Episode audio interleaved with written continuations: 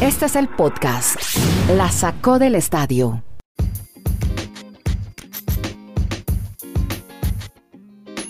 Hola, ¿cómo les va? Bienvenidos al episodio 546 de este podcast que habla de deportes americanos. Bueno, habitualmente lo hacemos por estos días. Los Juegos Olímpicos opacan cualquier otra actividad, pero por ahí hay movimientos en NBA de las que nos va a hablar ahora Kenny Garay y al que ya le ponemos hashtag movimientos, intercambio de jugadores, jugadores que firman extensiones de contratos. También estaremos, a ver, pongámosle Carmelo Anthony, justamente hashtag. Vamos a ver qué nos cuenta Kenny sobre Anthony, para dónde va el famoso Benito Carmelo. También estaremos hablando del River, de la NFL, del Hall of Fame, etiqueta para NBA, para la Major League Baseball, para los Dodgers y obviamente de Olímpicos, 400 vallas, Sidney McLaughlin. Estaremos hablando de Argentina, hockey, skateboarding, etiqueta para República Dominicana y no podemos dejar atrás el fútbol local con la Copa Libertadores de América. Empecemos antes de entrar con los Olímpicos con la NBA, porque Garay tiene, bueno, ha habido muchos movimientos después del draft, pero jugadores famosos que cambian de equipo. Y aquí los cuenta Kenny Garay desde Bristol, Connecticut, ahí al lado del headquarters de ESPN. Hola Kenny, ¿cómo le va? ¿Cómo le va, don Andrés? Un abrazo desde Alaska hasta la Patagonia, sobre todo porque sigue vigente. Ya habíamos hablado de Russell Westbrook, ya habíamos hablado en su momento de Alonso Ball, que firma con los Bulls de Chicago, de DeMar DeRozan también cambiando de equipo. Bueno, Russell Westbrook que va a ser compañero de LeBron James y de Anthony Davis. O sea, vamos a tener dos monstruos de tres cabezas, uno en el oeste con estos tres de los Lakers y otro en el este con Kyrie Irving, con Kevin Durant y con James Harden y los Knicks de Brooklyn. Y su amigo Carmelo Anthony, el boricua, Cuente. firmó contrato por un año con los Lakers de Los Ángeles. No. O sea, ¿qué es esto? eh, y quedó claro, quedó claro, Andrés, que más allá de, de que no es el mismo Carmelo Anthony que vimos en sus primeros años, eh, aquel de los Nuggets de Denver, aquel que inclusive fue campeón olímpico, hombre, llega a reforzar un equipo que se arma hasta los dientes Mm, no, impresionante. hasta los dientes de cara a la próxima temporada. No se nos olvide, los Lakers tenían para más, si no es porque se les lesionan sus dos grandes figuras y porque LeBron nunca se pudo recuperar del todo de la lesión que lo aquejaba al final de la temporada. Bueno, ahora tienen, además del monstruo de tres cabezas, Sí. hombre, la presencia de varios actores de reparto, entre ellos Carmelo. O sea, ¿y usted podría jugar con todos al tiempo? Eso se puede uno jugar con Russell Westbrook, Carmelo Anthony, Anthony Davis, sí, porque- LeBron James, porque- todos al tiempo. No, todos al tiempo no. Carmelo Anthony va a ser eh, alternativa, va a Ah, estar en la bueno. banca. Pero es que hay una cosa, eh, muchachos, eh, estableciendo el paralelo con el béisbol, que Albert Pujols, un veterano de esos que ya no rendía como antes, iba a incomodar en los Dodgers de Los Ángeles. Mentira. Y siempre los buenos en algo pueden ayudar. Bueno, Marulanda también, hombre, complementa información de la NBA porque él también, bueno, él tiene que meter a su Miami Heat por algún lado para hablarnos de la NBA. ¿Cómo le va, hombre, Dani? ¿Qué tal Andrés? Hablados para todos. No, es que podríamos hacer un podcast exclusivamente de la NBA con tantos movimientos, pero la pregunta es, cuando yo escucho esos nombres que menciona Garay que llegan a los Lakers, a los Super Lakers, que se están reforzando, es campo un torneo geriátrico, que saben que Carmelo, Carmelo Anthony llegó a la NBA en 2003, el mismo año del draft de LeBron James. O sea, la vida los une después de que un mismo día los seleccionaron para el mejor baloncesto del mundo.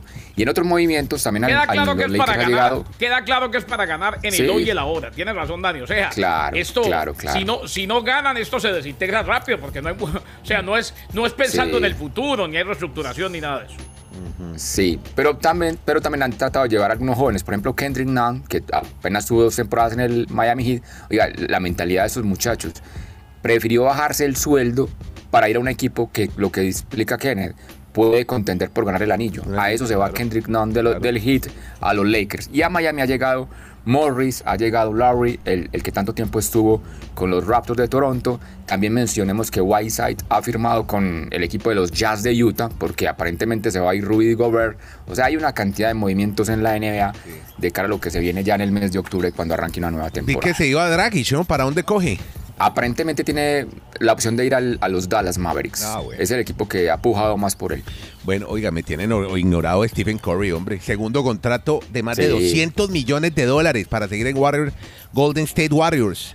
Cuatro años, 215 millones de dólares. Hasta el 25-26 tendremos al rey del triple, a Stephen Curry, jugando para los Golden State Warriors. Bueno, se tienen fe en Ahora, California. ahora que usted quiere hablar de Curry, vamos a ver cómo vuelve Clay Thompson. Ah, claro, ahora sí. Mm, También. Los Splash Brothers. Pero Sí, ojo, señor. lo de Clay Thompson fue lesión, estar afuera un año, volverse a lesionar, recaer, a fumar. O sea, ¿cuánto llevamos sin Clay Thompson? Dos años, ¿no? Sí, ya, ¿no? una lesión sí, larguísima. Sí, sí. que puede ser de- degenerativa de pronto, que no se O vaya a ver el afectado. simple hecho de que vuelva a, a- a- a- ¿qué? hacer el 30, el 40, el 50% de lo que era, Sí. en algo sirve.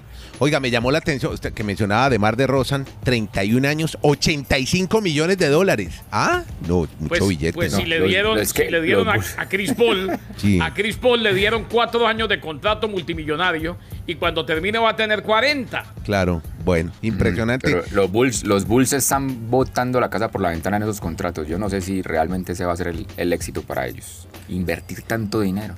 Bueno, esperemos entonces qué pasa. Óigame, rápidamente toquemos otras ligas americanas antes de entrar si en... se invierte, en si se invierte dinero, ustedes saben, Dani, ustedes saben, Andrés, Mm, es porque van a ganar. Eso, eso se, los empresarios, los dueños de equipos son, se la saben todas. Hombre, Garay, y por los lados del béisbol, cambiémonos ahora rápidamente este eh, vistazo que hacemos a los deportes americanos habitual de siempre en este podcast, en el béisbol, Major League Baseball, y hablemos de un gran pelotero, Mike Trout, que retrasa su regreso.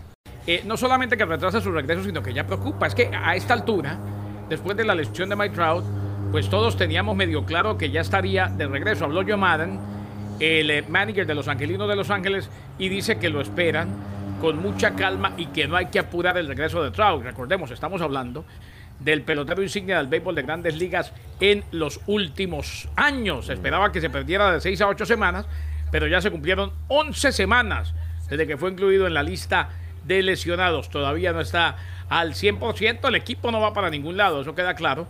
Y cuenta con Shohei Otani, que ha sido fundamental y que ha mantenido a la gente mirando a los angelinos de Los Ángeles. Un trago que cuando se lesionó lideraba a las mayores, porcentaje de envase de 466, bateo de 333. Está en el tercer año de ese contrato de 426 millones y 12 años que firmó durante la primavera del 2019. Así pues que preocupa ya lo de Mike Trout. Seguimos en el béisbol y Marulanda se nos viene con un ambiente hostil, no sé si tan hostil como el de ayer en el Campín en Bogotá, que se está viviendo en los Astros, eh, en los Dodgers Astros. Cuénteme qué pasó en ese juego, hombre. Andrés Sancra que le lea a uno la mente conectado a través de estas plataformas digitales. Uno dice un ambiente hostil, eso es lo que se vendió, ambiente hostil en un juego de béisbol, que dirán los amigos suramericanos lo que se ve en el fútbol, lamentablemente. Pero la hostilidad era porque regresaban los Astros de Houston después de haberle ganado en un séptimo juego la Serie Mundial a los Dodgers. Y las declaraciones de los jugadores de los Dodgers, no, ellos nos hicieron trampa, Altuve no mereció haber ganado el MVP, debió haber sido Aaron Judge, o sea, una cantidad de improperios entre jugadores previo al juego y sin casi 53 mil personas en el estadio, o sea, sold out, vendido totalmente el estadio ayer con los fanáticos de los Dodgers, pero apenas empieza el juego y apenas empieza el juego y hay todos estos abucheos, recriminaciones, el público entra en calor. ¿Sabe cómo terminó el partido? ¿Cómo? O el compromiso. Ajá. Blanquearon a los Dodgers. 3 a 0 le ganaron los Astros a pesar de el tal ambiente hostil que estaban formando en las graderías, pues por todo lo que significó ese título. Sí, esa, esa historia que también nos ha contado de manera muy explicativa Sí. Don Kenneth Garay. Sí, muy didáctica, como siempre. Es que él es profesor. Sí. Usted sabe que él es profesor y maestro de escuela en. Nueva York. Entonces, No, no, eh, yo no ah, soy maestro de escuela en Nueva York. Yo soy no. No soy maestro de escuela en Nueva York. Yo, yo, doy, yo doy clases en eh, el Centro de Educación para Adultos de las escuelas públicas de Bristol en Connecticut. El maestro, es un profe. Y- No, y jamás me atrevería. Profe de inglés. Y profesor de español Ah, bien. para, para los estadounidenses. Pero, y además tutor de las escuelas.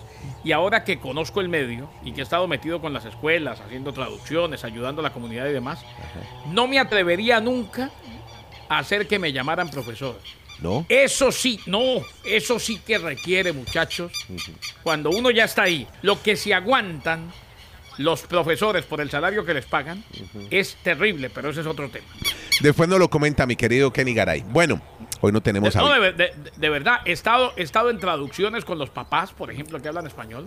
La manera como se quejan de todo lo que hacen los profesores, no, eso es una locura, una locura. Después, eh, después nos echa una editorial sobre el tema.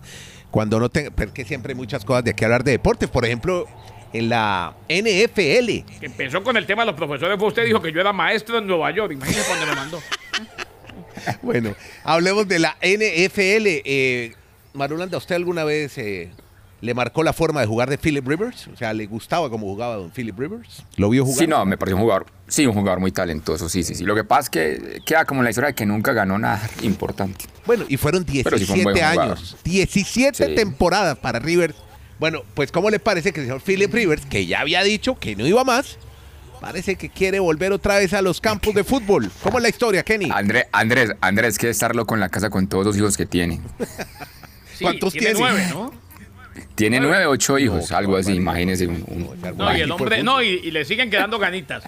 Eh, recordemos que se retiró en enero, luego de su temporada con Sí. los Indianapolis Colts. Tuvo 16 años con los Chargers eh, en Los Ángeles o de Los Ángeles, pero principalmente y los mejores años fueron en San Diego.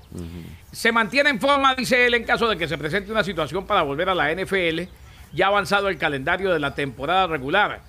Empecé a entrenarme otra vez, estoy haciendo pesas y corriendo, subí mucho peso, pero como no tenía trabajo, o sea, trabajo de quarterback, pues indiscutiblemente que no me tenía que cuidar y eh, si no hubiera llegado en mi peso a entrenar con el equipo, en caso de que tuviera equipo.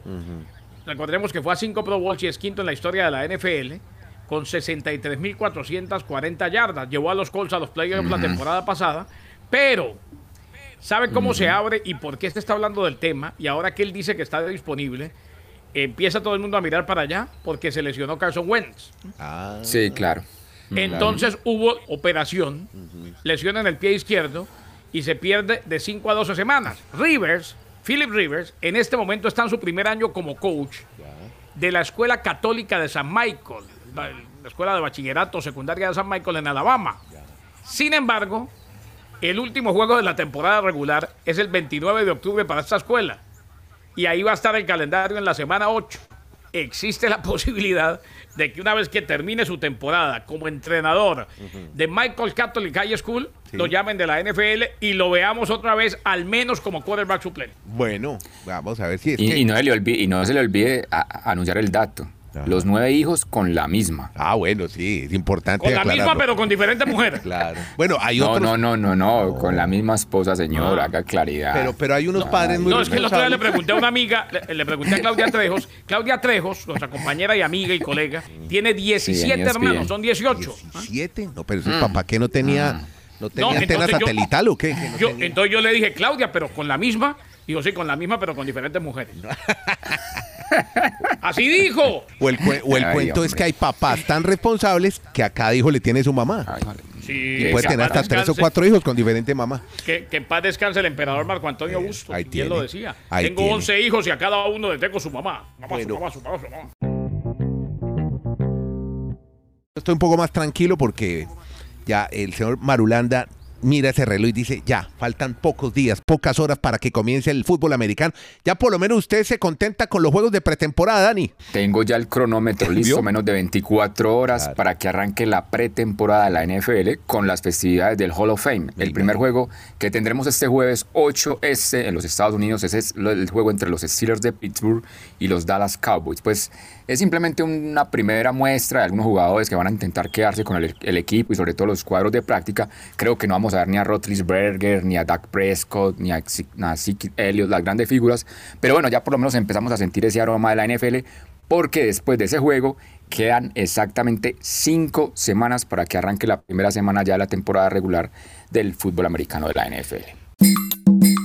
Bueno, ahora sí, señores, vámonos para Tokio, que hay mucho que contar. Ya para el cierre de este podcast, vamos a empezar hablando de una chica de 21 años, californiana de Los Ángeles, Sidney McLaughlin, que paró otra vez los relojes en récord del mundo en la final de 400 metros vallas. Impresionante, chispas hubo con eh, la chica Delilah, Muhammad Delilah. Así es, Andrés. Ayer destacamos a Carsten, el noruego, y hoy a Sydney, la norteamericana, la estadounidense. Y esta es la prueba más atípica, Andrés Kennedy, oyentes que hemos tenido en todos los Juegos Olímpicos, porque ha sido una Olimpiada sin muchas marcas, sin muchos registros mundiales, pero los 400 metros vallas ha dado un dato impresionante. Los seis medallistas, o sea, tanto en hombres como en damas, todos mejoraron el récord olímpico. Y obviamente, pues Sydney en, la en las damas y Carsten en los hombres impusieron récord mundial en esta prueba en estos Olímpicos de Tokio. La, la- la Por yo le decía ahí en el chat que Sí. nuestro grupo, que para mí era como la prueba más técnica que hemos tenido hasta el momento y de mejores marcas, indudablemente en esa ¿Y Olimpiada. sabe qué me alegra a mí? Que de los tres récords, los únicos tres récords del mundo que se han obtenido en Tokio, quizás por el viento, el calor, la humedad, tres récords del mundo, dos mujeres, dos mujeres, Mm, Yulimar sí. Rojas y esta mujer que además, me encontré un dato impresionante, es entrenada por Bob Kersey, el técnico, ¿se acuerdan de Alison Félix? Bueno, pues Sí. es el entrenador Claro, ¿cómo olvidarlo? Bob Kersey.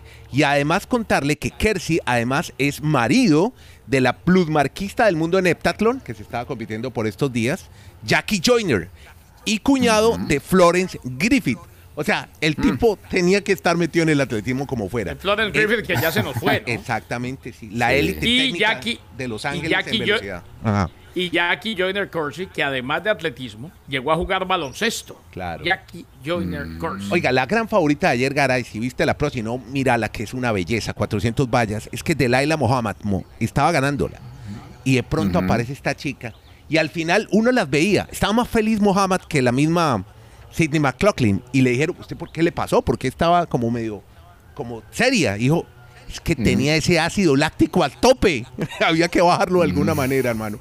Impresionante. Qué carrera hermosa esta que vimos ayer en Sí, los sí, sí. Juegos Olímpicos, donde también tenemos, oiga, ¿se acuerda a propósito, Marulanda? Hoy- se produce la noticia. El Comité Olímpico Colombiano manda abogados al TAS para demandar la pelea de Juven Martínez.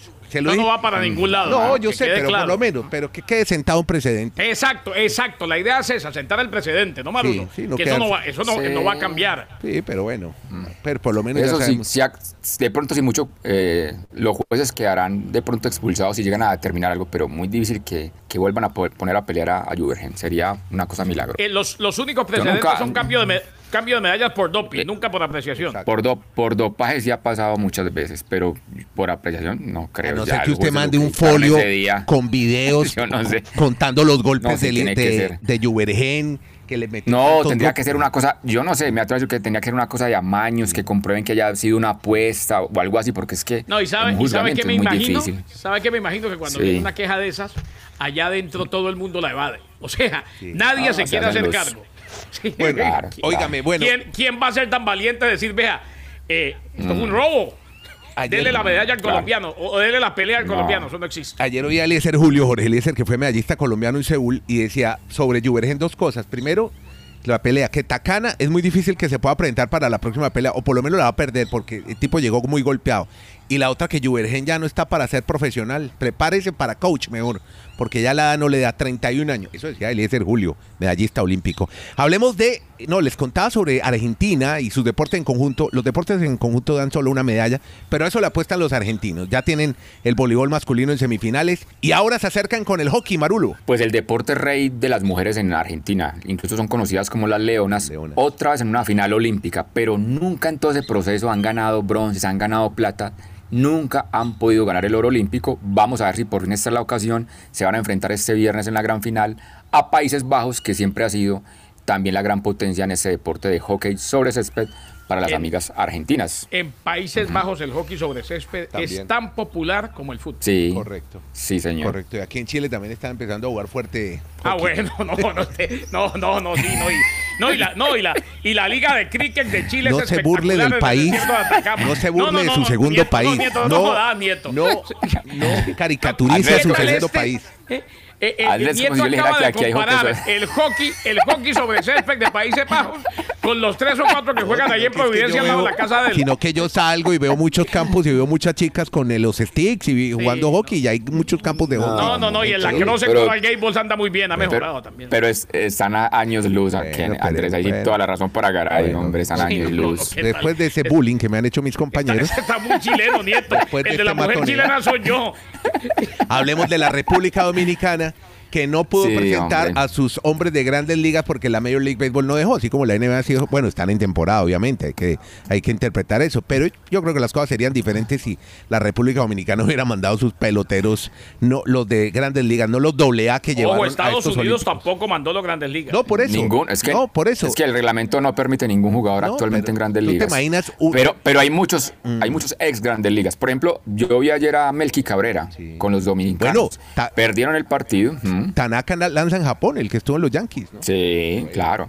Perdieron el juego y entonces ahora los dominicanos quedan con la consolación de ir a jugar por la medalla de bronce, Bueno, por la derrota que tuvieron. bueno, esperemos que los dominicanos, eh, lo- lo, digo por nuestro amigo Ernesto Jerez, que está muy pendiente de, de, este podcast. de- de la República Dominicana y del podcast. Podcast La Sacó del Estadio. En Twitter, arroba La Sacó Podcast.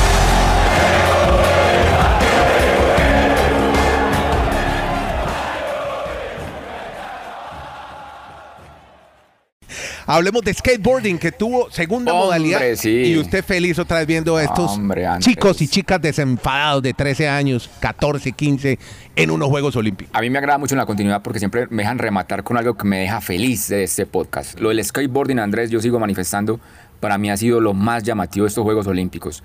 Ver ayer la otra modalidad del park, que es un, incluso un poco más estética, movimientos más espectaculares y sobre todo ver la edad de esas niñas.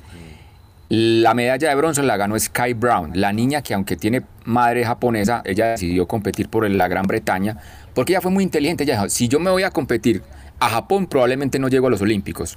Por eso hizo todo su proceso con Gran Bretaña y sorpresivamente se ha ganado la medalla de bronce con solo 13 años de edad. Y la plata también fue para Kokona, una niña japonesa que el 26 de este, de este mes cumple 13 añitos. Ganó la medalla de plata. Y la ganadora, pues Sakura, ya una chica más experimentada de 19 años, la medalla de oro y la alegría de esas chicas celebrando esa medalla sin problemas de rivalidad, todo es felicidad. Parece otro deporte Otro cuando uno ve esa, esa acción, parece otro mundo, estos, estos chicos de- del skateboard. No, solo tengo un dato de Copa Libertadores. En la historia es la primera vez que un país tiene cinco equipos metidos en los cuartos de final. Los brasileños, que tienen a Palmeiras, a Sao Paulo, Atlético Mineiro, a Flamengo, a Fluminense. La conclusión, cada vez la brecha va a ser más grande por puestos que ellos manejan. Gracias amigos a todos con Marulanda en Colombia, Garay en Estados Unidos, Nieto Molina desde Chile. Hacemos este podcast diario, hacemos algo que nos encanta, hablar de deportes, por estos días deportes olímpicos. Que la pasen, muchas gracias.